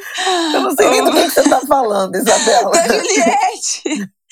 que o povo fala, nossa, a história dela é parecida com a da Ju. Ai, meu Deus. O Mujica, o andou no Celtinha do bolo, gente. Essa foto foi maravilhosa. Não, que ele demais. tem um Fusca azul. É, que é ele icônico. foi um grande presidente do, do Uruguai. Ele passou, acho que, 13 anos preso né, porque esteve no enfrentamento à ditadura. Depois, depois içado à presidência, teve dois governos, fez o sucessor, foi derrotado porque o, o, o, o Uruguai ainda está na descendente, né? Ele, ele elegeu o Lacagepou, que é o, de direita. Mas Vamos o Uruguai lá. é uma, uma, democracia muito mais estabilizada. É. E, e Mujica, Mujica, ou Mujica foi é, senador, se afastou no ano passado por questões de saúde, mas a presença dele foi muito bonita, porque ele evoca essas lideranças tipo Mandela. Uhum. Ficou preso, houve uma, né, houve o fim do apartheid, foi o primeiro presidente negro é, eleito com uma política de verdade e reparação, mas de reconciliação. Então é, é uma galeria, sabe, de líderes muito muito significativa. Eu fiquei muito emocionada em, em ver o Mujica no, em São Paulo, no, no fim de semana, por tudo que ele representa. Já vamos botar aqui uma dica, que é o filme que conta essa história do, do Mujica, da, da prisão e, e, de tudo. É um filme muito bonito. Tem dois filmes já para ver, talvez três, né? A Petra Costa estava no, no palanque lá da, da Paulista. Ela está filmando a de Democracia em Vertigem. Ela estava filmando. Então, Opa, vem, vem, coisa, vem coisa por aí. Vem coisa boa por aí. Ela é uma, uma cineasta de muita qualidade. E eu queria, é, por último, Fala falar da, da Dilma, Dilma, também. Pelo amor é, de Deus, é Do isso, reconhecimento gente. à Dilma. Aí é contigo. Olha, olha, gente, eu acho assim, para mim, das cenas que mais me emocionaram de ontem foi ver Dilma e Lula se abraçando depois do, do resultado, né? Porque é uma lealdade que não eu acho que a gente nunca viu algo desse tamanho na relação desses dois. Lula várias vezes, né, teve sugestões de abandonar a Dilma, de entregar ela aos leões para se descolar desse do, do, do impeachment, para se descolar desse processo que foi é o golpe que a Dilma sofreu, inclusive por ela, né? Ele diz que ela já falou para ele, ó, me, de, me deixa, porque para você conseguir triunfar de alguma forma, não precisa me levar. E ele nunca largou. Ele nunca deixou de falar da Dilma. Ele nunca deixou de citar a Dilma. Ele fala dos governos da Dilma como, como uma coisa só, né? O governo dele e o da Dilma como governos PT. Inclusive nos debates, rebate as críticas à Dilma. Nunca se refere ao golpe como golpe. Nunca, nunca abandonou a Dilma. Sempre teve com ele em todos os palanques, nunca se ausentou né? Nunca foi, foi colocada em segundo plano. E ontem a Dilma usou o mesmo vestido que ela usou em 2016, no dia em que ela deixou o Palácio da Alvorada para voltar para Porto Alegre depois do impeachment. usou o mesmo vestido seis anos depois, para subir de novo nesse palanque, agora, né, irmanada com, com Lula, novo presidente. Então, é, é o ciclo completo, né? A gente viveu tudo nesses últimos dez anos de Brasil. E foi um, um, é um fechamento de ciclo, eu acho, para eles dois, para Dilma e para o Lula, né, que, vi, que viveram coisas diferentes pelo mesmo motivo, né, mas, mas que viveram momentos diferentes, a Dilma com o golpe, o Lula com a prisão. Mas eu acho que ontem os dois juntos tiveram a, a redenção, o fechamento desse ciclo e com muita lealdade, uma coisa que, que a direita, seja a direita esclarecida ou a direita extrema-direita, desconhece. A gente falou aqui, brincando nos últimos meses, né? Dória, que perdeu tudo morando de aluguel, Eduardo Leite, que renunciou para concorrer e não concorreu, o Moro, que nem domicílio eleitoral tinha, foi abandonado por, por todo mundo. Rapidamente, né? Roberto Jefferson cruzou os braços, largou de mão. O Bolsonaro largou de mão Roberto Jefferson. Ninguém saiu em defesa de Carla Zambelli ontem, anteontem. Ante, anteontem, né? Sábado. Aliás, a Sheila, advogada do Luan Araújo, que eu quero deixar um beijo para ele, que foi o jovem negro colega jornalista perseguido né, pela, pela Carla Zambelli, ela, ela postou um, um, um tweet dizendo assim: uma, uma coisa digna de nota desse episódio é que a Carla Zambelli esteve sozinha durante todo o tempo na delegacia. É, chegou e saiu sozinha. Sozinha, sozinha, não tinha ninguém, entendeu? Eles rifam os companheiros, os aliados, por muito menos. E Lula jamais largou a mão da Dilma. Então ontem assim foi uma, uma cena que para mim é o é, é, o fechamento, sabe? É o, é o círculo completo do que a gente viveu ontem. Realmente, a gente. A minha sensação, assim, sem romantizar a, né, a pirambeira que vem pela frente nesse, nesse país quebrado, né, que, que, que, o Lula vai encontrar aí, que o governo, o próximo governo vai encontrar, mas ontem a, a sensação é que viramos essa página, né, que, que, que essa redenção veio e que o tempo, e não só o tempo, mas muita luta, muita determinação mostraram quem de fato né, esteve pelo Brasil e esteve um pelo outro nesse, nesse processo. Então foi muito bonito ver a Dilma, uma mulher que lutou a ditadura, né, contra a ditadura, teve que ouvir esse ser abjeto, né, é, enaltecendo o torturador dela ao longo desses anos e derrotou Bolsonaro na, pelas vias democráticas, sem é, manipulação, sem compra de voto, sem essa sujeira que eles estão mais do que acostumados e provaram que sabem fazer muito bem. E ela naquele palanque de novo, com a mesma roupa de seis anos atrás, foi assim das coisas mais emocionantes desse segundo turno para mim. É, eu também. Muita dignidade, achei, sabe? Achei muito. É, a Dilma tem muita dignidade. E isso que a Isabela está tá comentando, né, sobre uma, uma lealdade do próprio Lula, né? Isso esteve presente, inclusive, nos debates. Em vários momentos, a gente comentou, no, nos dois debates da Globo, o Lula fez referência à eleição do Bolsonaro ter sido resultado de um golpe contra a Dilma, o que muita gente considerou inadequado, tanto no primeiro quanto no segundo turno, porque alcançava o MDB e Michel Temer, né, um potencial é, aliado aí na governabilidade, o MDB. E no último debate, ele não só falou do golpismo, como ele falou Michel Temer. Né? O Temer, inclusive, soltou uma nota no sábado dizendo que Lula iria perder alguns votos com isso. É, houve uma preocupação em relação a constrangimento com Simone Tebet, né? por conta de ela ser do MDB, mas não aconteceu. Né? É, quer dizer, não aconteceu. Ele não deixou de acolher a Dilma, né?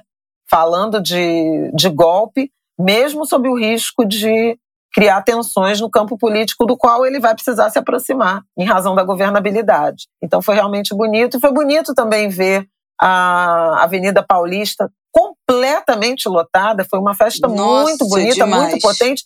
Aliás, foram festas bonitas e potentes, porque no sábado, também ali, a manifestação foi muito forte. E no domingo, repetida. e as pessoas gritando Dilma, Dilma, Dilma. Foi, foi bem bacana, foi bonito de ver. Foi bonito de ver também o Renê Silva nesse palanque, nesse carro de som da, da Paulista, porque acho que ali representou, com o seu boné CPX, que representou a indignação do povo de favela, né, das periferias a esse modelo que criminaliza os pobres e os favelados. Ah, quem também deu, é, cumprimentou Lula foi a nova primeira-ministra da Itália, a neofascista. Para você ver. Ela também fez um tweet. Que situação. Então, Lula, vai a, a frente é amplíssima. A frente é ampla até demais. Bom, acho que é isso, né? O segundo bloco foi rápido, meu Deus, eu nem acredito. Mas é, aí muita deixa coisa aí já nesse, tinha a gente já tinha falado, né? Mas rapidamente também, né? Eu acho que é importante dizer depois, logo do discurso, todo mundo já foi se manifestando, ninguém esperou o Bolsonaro reconhecer né, a derrota Algo que ele não pra... fez até agora. Ah, ah é, exatamente, que não fez até agora. E ontem mesmo na Globo News vocês falaram isso, né? A importância que foi ninguém esperar o Bolsonaro. Rapidamente, todo mundo, tanto a comunidade internacional, os presidentes do mundo todo, os líderes mundiais, as próprias figuras do, do governo, o TSE, os ministros, todo mundo já rapidamente reconhecer. O Lula já fazer o seu discurso, já ir para a rua, porque toma posse nesse momento, né? É, é informalmente aconteceu. Ele já Afasta é qualquer perspectiva de dúvida né, já do é resultado eleitoral. Exatamente. Não tem essa. Eu já citei, mas repito aqui, né? Alexandre de Moraes, presidente do TSE, é, e Rosa Weber, presidente do Supremo Tribunal Federal. Os dois juntos. Os dois juntos dando uh, pronunciamento e dando coletiva. O próprio Alexandre de Moraes não deu abertura nenhuma para nenhum tipo de questionamento, né? Falou até. Não, então Falou agora o Rodrigo Pacheco vai levantar para ela fazer de o discurso dele. agora o Rodrigo Pacheco vai lá fazer o discurso dele lá no Senado. Tipo assim, vambora, querido, não fica aqui não, se adianta. É, para resolver demarcar aqui nossas posições. Então ele foi muito firme em todos os momentos para não abrir nenhum tipo de brecha, para nada ser contestado. E vale aí essa menção, realmente, o último pilar da democracia, especialmente na última semana, foi, foi Alexandre de Moraes, incansavelmente trabalhando. Né? Na, no sábado a, a, veio a decisão de, de proibir qualquer tipo de operação da Polícia Rodoviária Federal né, nas estradas veio depois de meia-noite, inclusive que saiu essa, essa decisão de sábado para domingo. Então, vigilante, aquele meme dele, né? Vigiarei e, se necessário, punirei. E podemos dizer que ele vigiou realmente. E no próprio, no, a gente falou aqui dos grupos, né, do, de como Janones bagunçou e os bolsonaristas tiveram que ficar em seus grupos, mas na coletiva do o Alexandre de Moraes falou que eles tinham derrubado cinco grupos do Telegram bolsonarista que somavam 580 mil pessoas, né, nesses cinco grupos. Então, também estiveram atentos, a gente falou a história do, da, dos anúncios, né, no YouTube, mas também estiveram atentos a esses grupos, também nas redes privadas. Bom, Bom, vamos para o nosso último bloco, então, essa segunda-feira, né? O dia seguinte, o que vem aí. Vamos que vamos. Bom, eu acho que hoje a gente está acabando de gravar esse ângulo de grilo já mais de três da tarde. Até agora, nenhum sinal de Bolsonaro, nenhum sinal dos seus aliados é, mais próximos, da sua família. Já começou um bafafá logo pela manhã de ele e a Michelle se deram follow no Instagram, as páginas de fofoca, inclusive, é, cobrindo isso. A Michelle se pronunciou, tem alguns minutos falando que continua casada. Foi o Carlos, e que o basicamente. É, que foi o Carluxo, né, que ela falou que vocês sabem que quem é, é, administra as redes do meu marido não é ele. Nós seguimos casados, não sei o que, não sei o que lá. Então, teve um, um arranca-rabo com, com Carluxo ele deu um follow, é, depois, de, enfim, é, aí também deu um follow nela, ela deu um follow nele. Esses é, casos de família. Então, segue o silêncio, não há nenhuma previsão até agora de quando o Bolsonaro vai falar. E aí já quero deixar um chamado para a nossa comunidade lá no Twitter do Angu, porque Bolsonaro provavelmente vai se pronunciar depois que esse. Em algum momento ele vai ter que falar, né, gente? Eu não sei se nessa segunda-feira de noite, nessa terça de manhã, não sei. É, mas a gente não, não há indícios que nós faremos outro episódio do Ango de Grilo essa semana. Então, comentaremos o pronunciamento do Bolsonaro lá na nossa comunidade do Twitter, do Ango de Grilo. Vou deixar o link aqui. Você não precisa ter Twitter para ler os tweets da comunidade. Então, mesmo se você não tiver Twitter, abre o link que vai abrir lá o que a gente estiver comentando e falando. Você só precisa estar tá dentro da comunidade para interagir. Então, a gente vai comentar isso lá, o que, o que ele vier falar em algum momento. A Malu Gaspar, última coisa que eu queria falar para entregar para Flávia Ol, falar dos caminhoneiros. A Malu Gaspar é, subiu uma, uma nota, né, uma matéria na coluna dela no, no Globo, já na, na hora, pouco antes da hora do almoço, 11 e pouca dessa segunda-feira, falando com as fontes dela, né, do alto comando da, das Forças Armadas, é, que os militares, obviamente, temem um governo Lula, mas não há nenhuma ameaça ou qualquer cogitação de resistência ou intervenção militar a favor de Bolsonaro. É, os generais, um dos, um dos três interlocutores do alto comando do Exército com quem a Malu conversou disse que os generais de quatro estrelas estão sentados na Constituição e, e outro, outra fonte dela resumiu o ânimo entre os 16 generais de quatro estrelas, que é o clima de absoluta normalidade, vida que segue. Então, já tem já, um general da reserva disse que já tem algumas semanas que pessoas ligadas a Lula têm sondado esse ambiente, têm almoçado, têm tomado café com a galera da, das Forças Armadas para acalmar esses ânimos mas que não há absolutamente. A gente já falou isso aqui, né? Que as Forças Armadas em nenhum momento compraram esse papo de intervenção militar nos últimos anos. É, como instituição, assim, isso não aconteceu e não há nada que indique que isso acontecerá agora.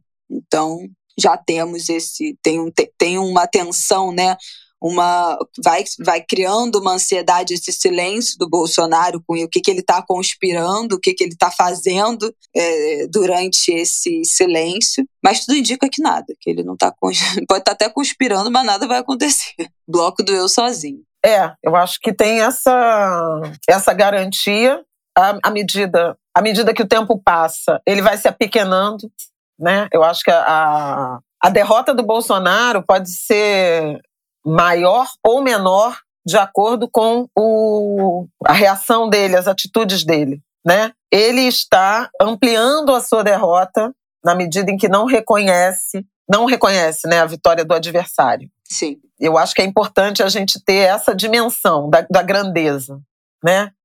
A grandeza de reconhecer a derrota, e isso seria um inequívoco sinal de compromisso com a democracia. Ele sempre foi posto em dúvida e muitos do que não votaram nele usaram como argumento a defesa da democracia. Quanto mais tempo ele demora ou a se pronunciar e as atitudes que ele tomará daqui em diante, de questionamento, de tensionamento e tudo mais, elas vão aumentando o tamanho da derrota e confirmando que os que temiam Bolsonaro, né, pela ameaça que representava a democracia, pelo autocrata que ele era em construção, elas se confirmam. Então acho que a biografia dele, né, pode melhorar ou ficar ainda pior em razão dessa resposta. As informações são de que ele tem sido é, orientado a fazer um pronunciamento, é, um pronunciamento que não represente questionamento, ele saiu com uma base, ele não, ele não teve uma derrota. Tudo bem, a gente até pode falar, diante do tamanho do investimento, né, de todas as armas que foram usadas, foi uma derrota impressionante. Mas ele teve 58 milhões de votos, né? É, ele fez alguns senadores, ele fez uma base, Sim, ele, ele é, elegeu. A gente falou isso. Ele elegeu muitos ministros, é, ex-ministros dele como senadores, como parlamentares. Ele elegeu o governador de São Paulo. Sim. O Tarcísio não tinha luz própria, né? E uma das coisas impressionantes do resultado da apuração em São Paulo foi esse, foi a convergência, né? Foi praticamente, não, não foi nem praticamente não, foi exatamente sobrepostos os percentuais de Lula e Haddad e de Bolsonaro e Tarcísio. Fernando Haddad teve para governador 44,73% dos votos em São Paulo. Lula teve 44,76%. É, foi... Tarcísio teve 55,27% dos votos para governador. Bolsonaro teve 55,24%. Foi, uh, é um negócio casada. impressionante. Famosa venda casada. Venda casada. Com, inclusive, uma questão importante. Tarcísio tinha um número diferente de Bolsonaro. Pois é. No primeiro turno, ele perdeu 561 mil votos, porque houve 561 mil votos anulados, porque eram 22 para governador. Isabela. Não, é ridículo. E no final do debate, ele pediu o voto, do último debate, ele pediu o voto 22. pro 22. Todo mundo ficou assim, tu tem cocô na tua cabeça? pediu voto pro próprio número? Ai, gente, olha. Pro número do... Não, pro número e o, não, e o do outro. E o Bolsonaro? E o Bolsonaro? Estou pronto para mais um mandato como deputado federal. O maior ato falho da história dos debates. Nem isso ele vai ser. Aguarde, verás. Perdeu Bom, tudo, tá morando de aluguel, não, Isabel? Não, dia 2 de janeiro, morando de aluguel no Vivendas da Barra. Olha que merda. que situação. Ele só não mora de aluguel porque ele comprou 51 imóveis com dinheiro vivo, né? É só por isso que ele não mora de aluguel. Mas enfim, deixa pra lá. Olha só. E os caminhoneiros, Flávio? Para a gente fechar esse, essa epopeia angulística aqui? É, os caminhoneiros, quer dizer, desde ontem começou um, um movimento né, de fechamento de estradas, Brasil afora, começou pelo, pelo sul, muita, muita gente presa e um movimento político, né? Não tem a ver com preço de combustível, preço de pedágio, não tem nada a ver com reivindicações relacionadas a, a, ao ofício da categoria, né? Tem a ver com uma insatisfação pelo resultado da eleição, uma tentativa, portanto, de enfrentamento à democracia. Muita gente amanheceu hoje preocupada, eu fiquei vendo né, em, em redes sociais e por isso fiz um fio, inclusive, logo cedo. Eu acordei, seis e pouca da manhã, eu acho, sete e pouca da manhã, olhei aquilo, fiz o fio e voltei a dormir, porque eu estava exausta. Continuo exausta, mas enfim mas não vejo, sinceramente, primeiro não vai prosperar, porque o resultado da, da eleição já foi reconhecido pelas autoridades, tudo isso que a gente acabou de falar há pouco. Em segundo lugar, porque essa crise é do bolsonarismo, né? Toma que o filho é teu. E acho que é mais um movimento que, é, ganhando escala, vai confirmar o caráter antidemocrático dessas pessoas, desse campo desse, desse campo político, porque não aceitam o resultado das eleições, bloqueiam a estrada e pedem intervenção militar. Então, eu acho que é, naquela ideia né, dos dois campos magnéticos, eu acho que um movimento prolongado desse tipo começa a afastar os que foram para Jair Bolsonaro nas bordas desse movimento. Do tipo, não, eu, porque eu não gosto do Lula, não acho que Bolsonaro seja um risco para a democracia. Então, a, a forma como o governo dele vai lidar com isso, ele vai é, confirmar ou desmentir as intenções autocráticas, golpistas, de, é, de enfrentamento às instituições, que sempre foi a marca do bolsonarismo. Vai ficar com os mais é, radicais. Movimento de caminhoneiros gera uma imensa é, crise de popularidade para governos. Então, o que o presidente é, agregou em termos de aprovação nos últimos tempos e com a tentativa, enfim, de se mostrar também uh, comprometido com as regras democráticas, pode ser uh, desmascarado dependendo da, da reação, da resposta. Polícia rodoviária, que ontem foi, que ontem no domingo das eleições, né, foi tão uh, atuante, parece estar tergiversando pelo menos no, no, nos primeiros momentos. A notícia mais recente é de que a Advocacia Geral da União pediu à Justiça autorização para que a polícia intervenha na desobstrução das estradas. Volto a dizer, não tem só petista, eleitor do Lula, preso em ônibus, sem comida. Uhum. Eu sei já de casos de pessoas que tiveram que é, se deslocar para resgatar família, mulher e criança que estão em ônibus vindo de, por exemplo, aqui no Rio, vindo de São Paulo, presos na Dutra, sem comida, sem água, né, por conta desse bloqueio. Então, isso gera uma, um enorme desgaste. Nós tivemos em 2018 uma greve de caminhoneiros. Aliás, greve de caminhoneiros que fez, que deu muita visibilidade para o Janones, elegeu o Janones em 18, né, no primeiro mandato dele, porque ele era um influenciador lá que começou a falar e fazer transmissões com os caminhoneiros. Depois até um pouco desembarcou, porque, enfim, aí ele conta lá a história dele, não vem ao caso. E Jair Bolsonaro, que se alinhou, né, é, aos caminhoneiros naquele momento uh, que provocou um enorme desgaste no governo Temer, né, o governo Temer que já nunca foi popular, se tornou irremediavelmente impopular. Houve um salto da inflação, foram 11 dias né, de, de manifestação, um gargalo de desabastecimento nas grandes cidades brasileiras, um aumento da inflação, um nó no fluxo de, obviamente, de transporte de mercadorias e do comércio exterior. O PIB caiu naquele trimestre por conta da greve dos caminhoneiros. Todo mundo tem essa memória muito fresca. Sim. E, e nitidamente o movimento é na direção de protestar contra o resultado das eleições. Então, uma greve política. Há que se ver se é um movimento orgânico de trabalhadores autônomos ou se é um movimento organizado por empresas que configuraria lockout. E é crime. É crime é, interromper suspensão de serviços é, essenciais públicos básicos. Eu até vou até é, achar que o termo que eu usei, que é o termo tecnicamente correto. Então, a Polícia Federal tem que investigar. Há lideranças do, do movimento de caminhoneiros dizendo que é fato isolado, que não é paralisação de trabalho de interesse coletivo é crime, porque o, o país depende, né, ainda mais o Brasil, que é muito dependente desse modelo rodoviário. Essa é uma crise, escalando ou não, é uma crise do governo Bolsonaro. Diz respeito a aliados dele, organicamente ou de forma articulada, tentando rever de forma antidemocrática o resultado das eleições. Grave, é grave. Por fim, é, os prejuízos são evidentes, né? Seriam, seriam evidentes do ponto de vista político, uh, para o governo e com muitos prejuízos, inclusive, para o próprio uh, campo bolsonarista. As lideranças dizem que ah, são coisas isoladas, o presidente ainda não se manifestou, nem com seus próprios aliados, o que também é uma praxe né, no, na demo, nas democracias. Ele falar com o seu campo, ele deixou seus eleitores sozinhos, né, na noite de ontem uhum. em Brasília.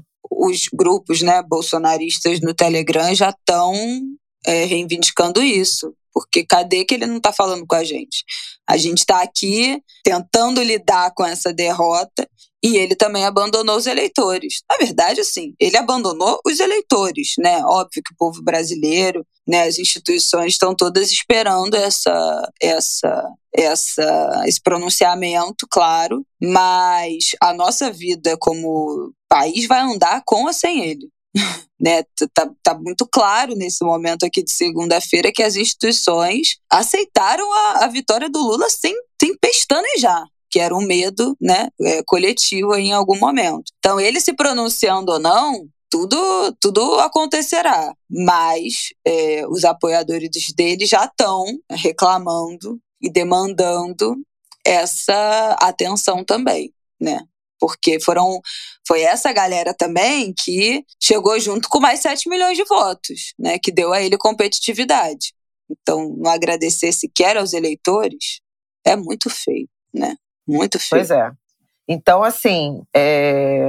eu acho que a gente tem que ter tranquilidade para entender que talvez esse seja o momento né, de, de tudo isso que a gente passou, que as instituições estejam mais funcionando na direção de reconhecer o voto, o sistema eleitoral, o resultado das eleições, que a comunidade internacional abraçou a democracia brasileira na direção desse reconhecimento e que a radicalização de setores do bolsonarismo, né, mais alinhados ao presidente da República, será muito prejudicial a eles, porque vai explicitar para um contingente numeroso do eleitorado o quão radicais e o quão dispostos eles estão aí em nome de um projeto político em torno dessa figura. Também lembraria que, por último, né, no, na PEC eleitoral, né, que a gente, eu falei mais cedo, né, no primeiro bloco,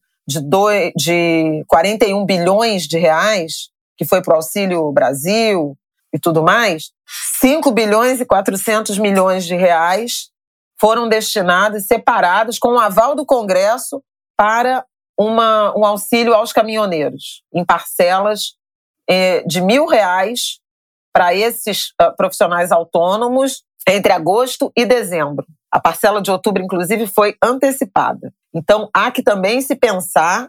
Aparentemente, 360 mil caminhoneiros autônomos já foram beneficiados por essa transferência de renda que seria para compensar a alta dos combustíveis que caíram.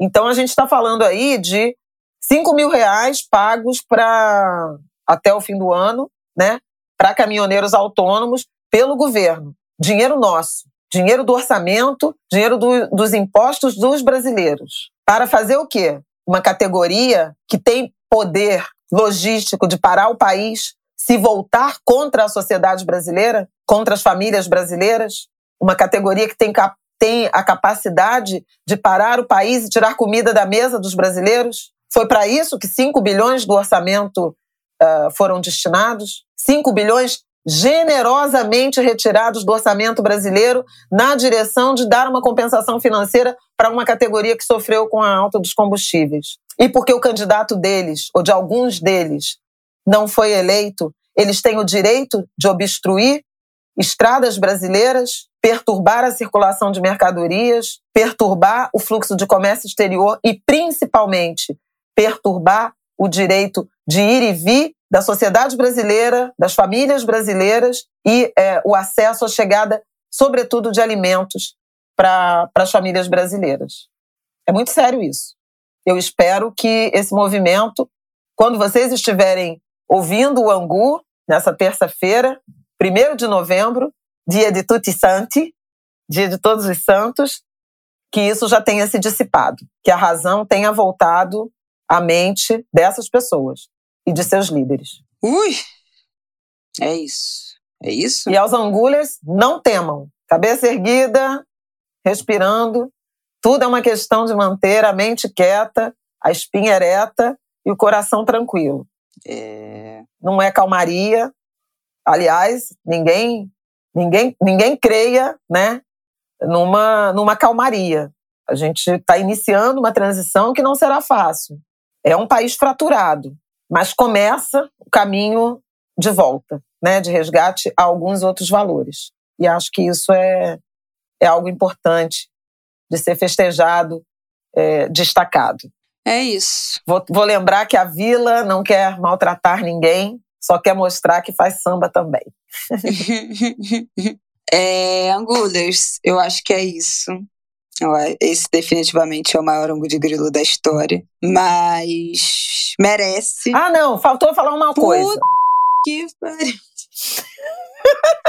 Só falando assim. A gente falou de praticamente tudo. Ah. Mas a gente não falou da Janja. Do papel, de um novo papel Teremos de uma primeira uma dama. Uma primeira dama macumbeira! é, não, eu não era, não era esse o, o destaque que eu faria. É porque Janja, sem dúvida alguma, é, é uma socióloga, militante política, né? militante do PT, ela é da militância do PT. Ela tem uma compreensão sobre a sociedade brasileira, sobre as transformações e sobre é, a modernização e as demandas da sociedade brasileira, que estão à frente do que Lula é capaz de enxergar. Lula é um líder político carismático de 77 anos, com uma, uma visão é, ainda sendo corrigida no que diz respeito às agendas da sociedade moderna. E acho que Janja ela se aproxima de uma tendência de primeiras damas com protagonismo político de leitura da sociedade importante. Primeiras damas do porte, no caso brasileiro, de Dona Ruth Cardoso, mulher do Fernando Henrique, falecida. Ela instituiu grande parte disso que a gente chama dessas articulações da sociedade civil com o governo, a partir do Comunidade Solidária, essas artérias de comunicação. Dona Ruth era uma grande, grande intelectual, uma mulher muito discreta, mas muito eficiente. Eu deixei de citá-la ontem, não me lembrei, não estava preparada com apuração na hora, mas faço aqui essa justiça. Mas queria fazer a conexão da Janja, da Rosângela Silva, com Michelle Obama, com Jill Biden, com Brigitte Macron. Mulheres com companheiras de presidentes, de líderes políticos, mas com personalidade própria, muito cientes, conhecedoras das sociedades e dos processos das transformações. Acho que ela pode ter uma, uma contribuição importante. Queria fazer essa. Tem muita gente falando assim: ah, a, a Janja rejuvenesce Lula, porque ela é uma mulher mais nova, tem um sorriso, tem uma alegria, mas ela não rejuvenesce Lula só pela sua idade cronológica e por sua aparência física. Ela rejuvenesce Lula porque ela tem olhar, compreensão, sensibilidade para as transformações da sociedade brasileira, para o clamor disso que volta o primeiro bloco, se relaciona com a agenda das minorias e, portanto, da construção da igualdade, da equidade, do enfrentamento às desigualdades e de mais representatividade. Não era importante falar isso? Lacrou.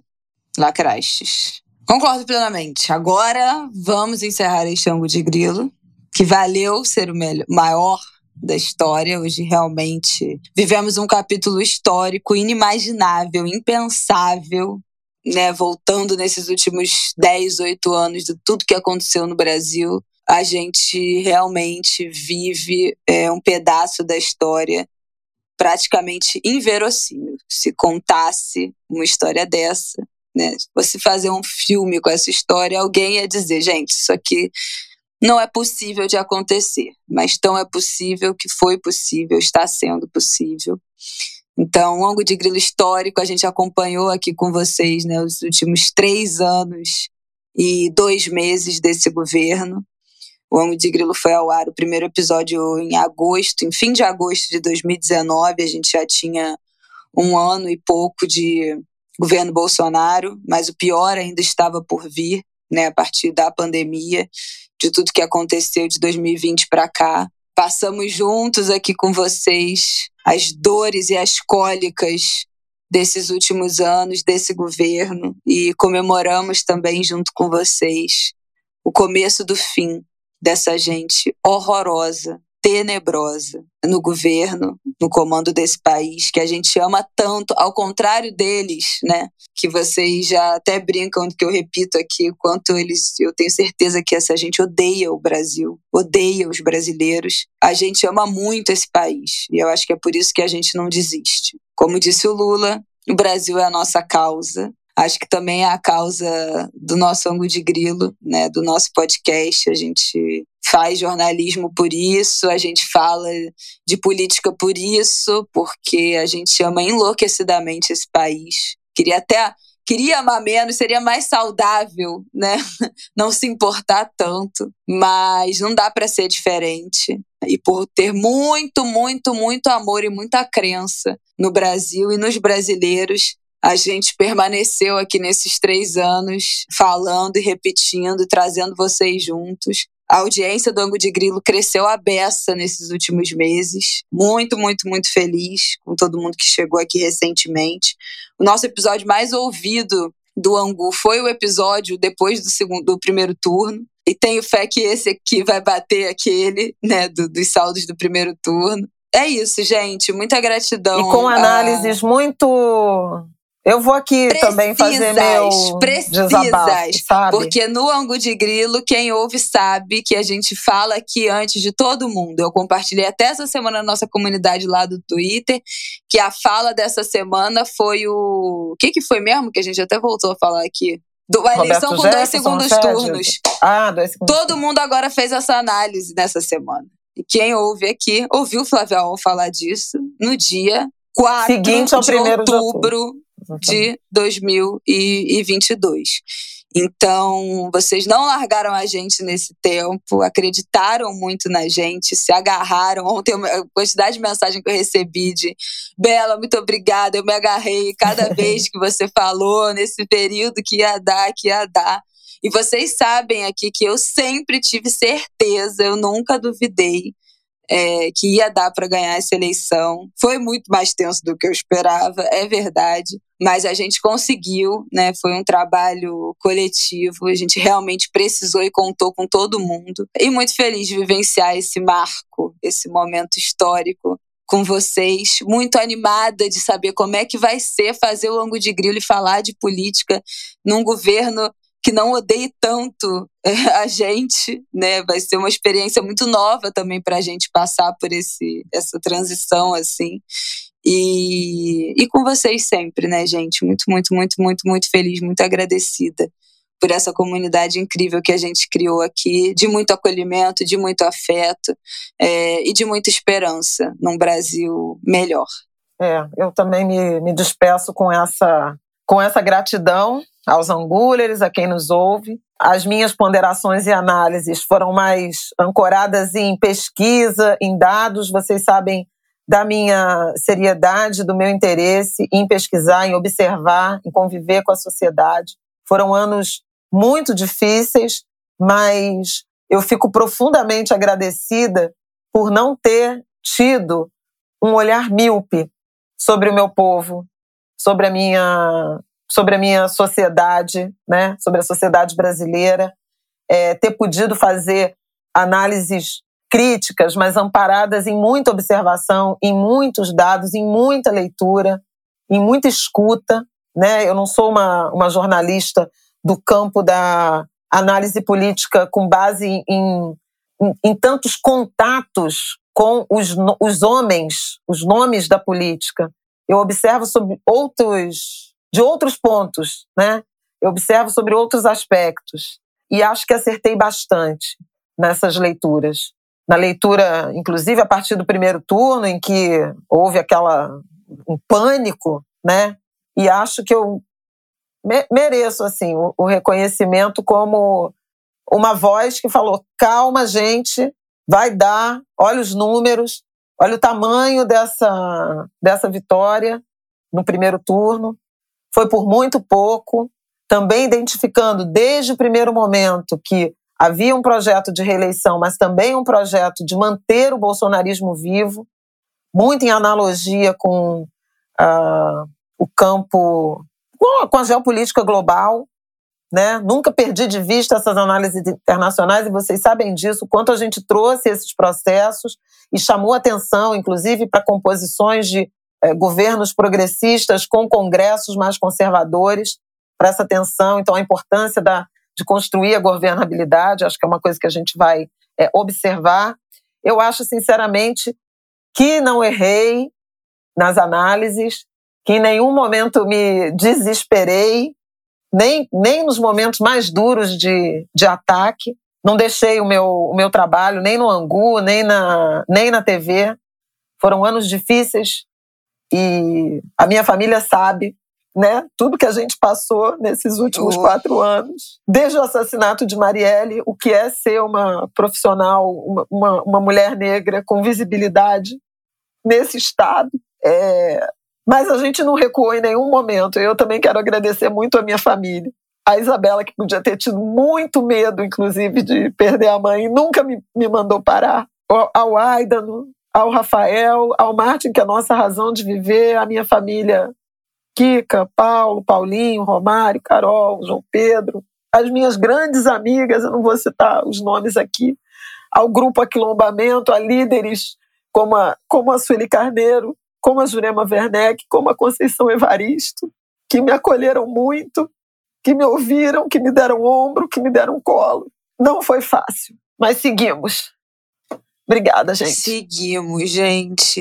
E, e acho que se não fosse assim, não seria a gente, né? E não seria você. Então, assim, eu lembro de, de conversar com o Rafael isso, assim, mas. É, então você acha que a sua mãe tem que parar de falar, tem que parar de escrever, não é melhor? Eu falei, eu não vou ser essa pessoa que vou pedir isso para ela. Não é justo, sabe?